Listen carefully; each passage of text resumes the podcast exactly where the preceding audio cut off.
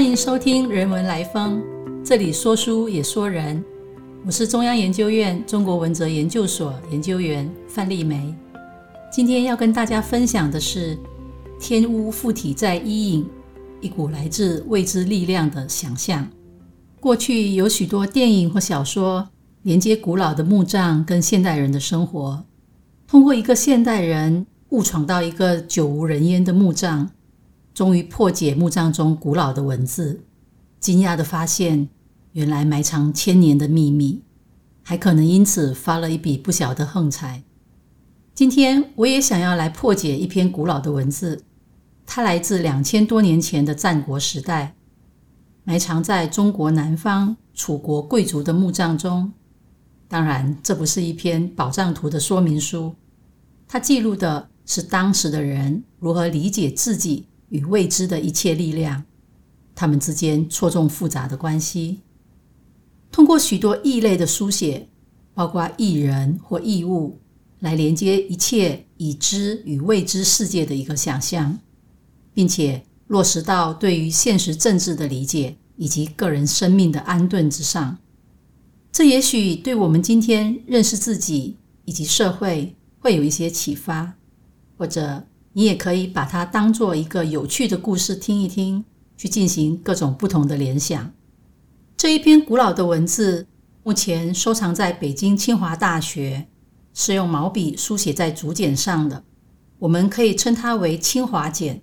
在它的竹简的背面有写上这一篇文字的篇名，叫做《赤狐之极汤之屋》，写的就是有一只大鸟飞来，停留在商朝的开国君王商汤的屋顶上。从这一幕开始书写。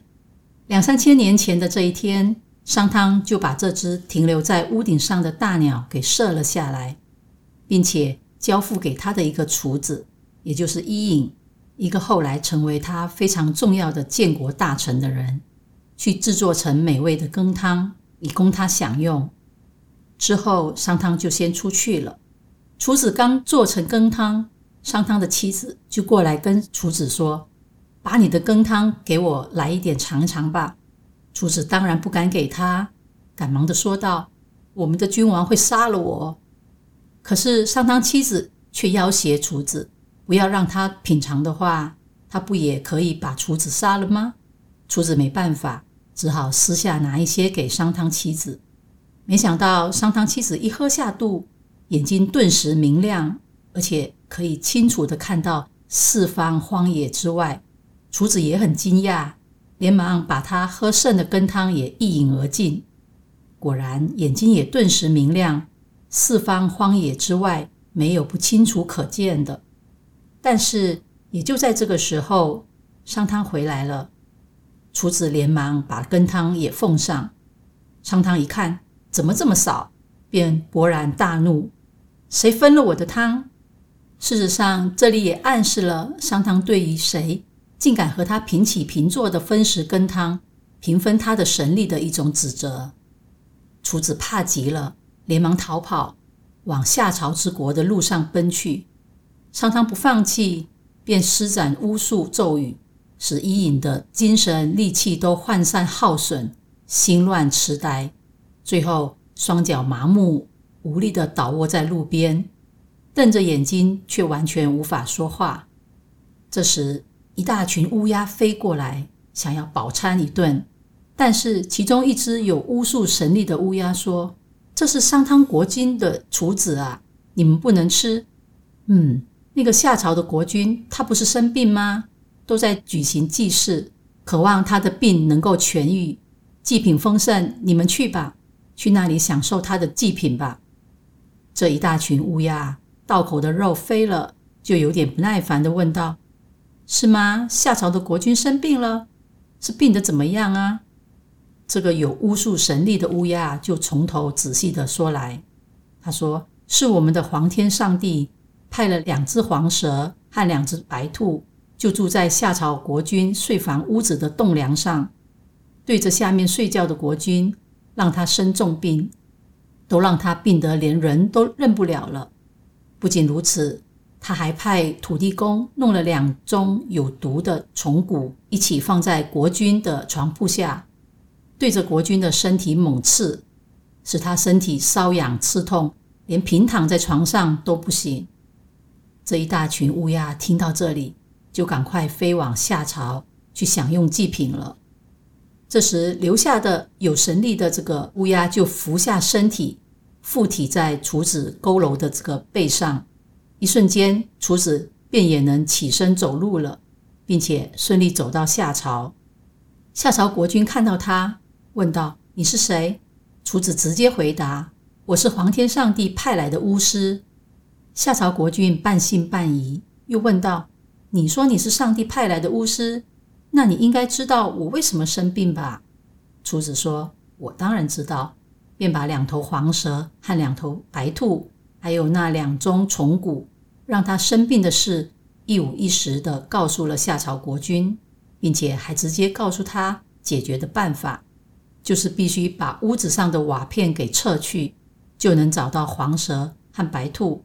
把他们杀了，再挖地，把那两宗虫骨也都找出来，斩杀干净，病就能好了。夏朝国君照着厨子的话去做，果然找到那让他生病的黄蛇、白兔和虫骨，但是最后却只斩杀到两只黄蛇、两宗虫骨和一只白兔，另外一只白兔呢无法捕获，于是只好将这个屋子弃置不用。就是将撤掉的瓦不再回复盖瓦，有意让下雨的时候呢制造湿气，使整栋屋子木造的结构呢渐渐的发霉腐烂，最后倒塌，来压制住这只白兔。好，这篇文字就说到这里，故事就结束了。可以看到很有趣的整个过程呢，在幕后操纵的是皇天上帝，他所书写的故事的角色包括了神。人还有物，其中只有唯一的一个神，那就是刚才说的在幕后操纵一切的皇天上帝。因为当时的人们相信，整个世界的诞生就来自于诸如此类皇天上帝的生成而来，是一股极其庞大且是未知的力量。在物方面，除了最前面的大鸟、一大群的乌鸦，以及最后的黄蛇、白兔、虫谷。这些也是皇天上帝派来施行巫术的义务。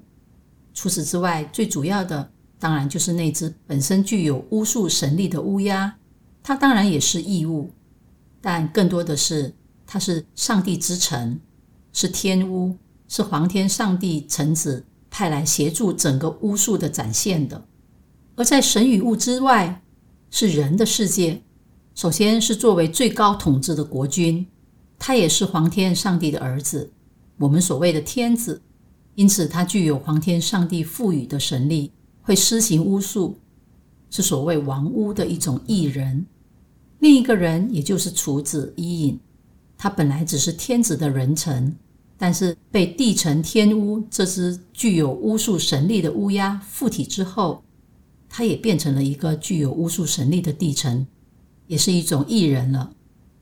所以，当我们了解到一切的操纵都来自于皇天上帝这一股极其庞大且未知的力量，正是当时的人们所理解自己的根本，将自己安顿在这个想象的世界的一个根本。那么，生在今天的我们，科学的知识、文明的知识都已经有许多长足的进展，更高度的发现与发明的这个时候。我们又是应该如何自我的定位呢？也许就可以让我们都好好的想一想吧。谢谢您的收听。如果喜欢我们的分享，邀请您按下订阅支持。如果对节目内容有任何想法，欢迎 email 到听众信箱与我们交流。我们下次见喽。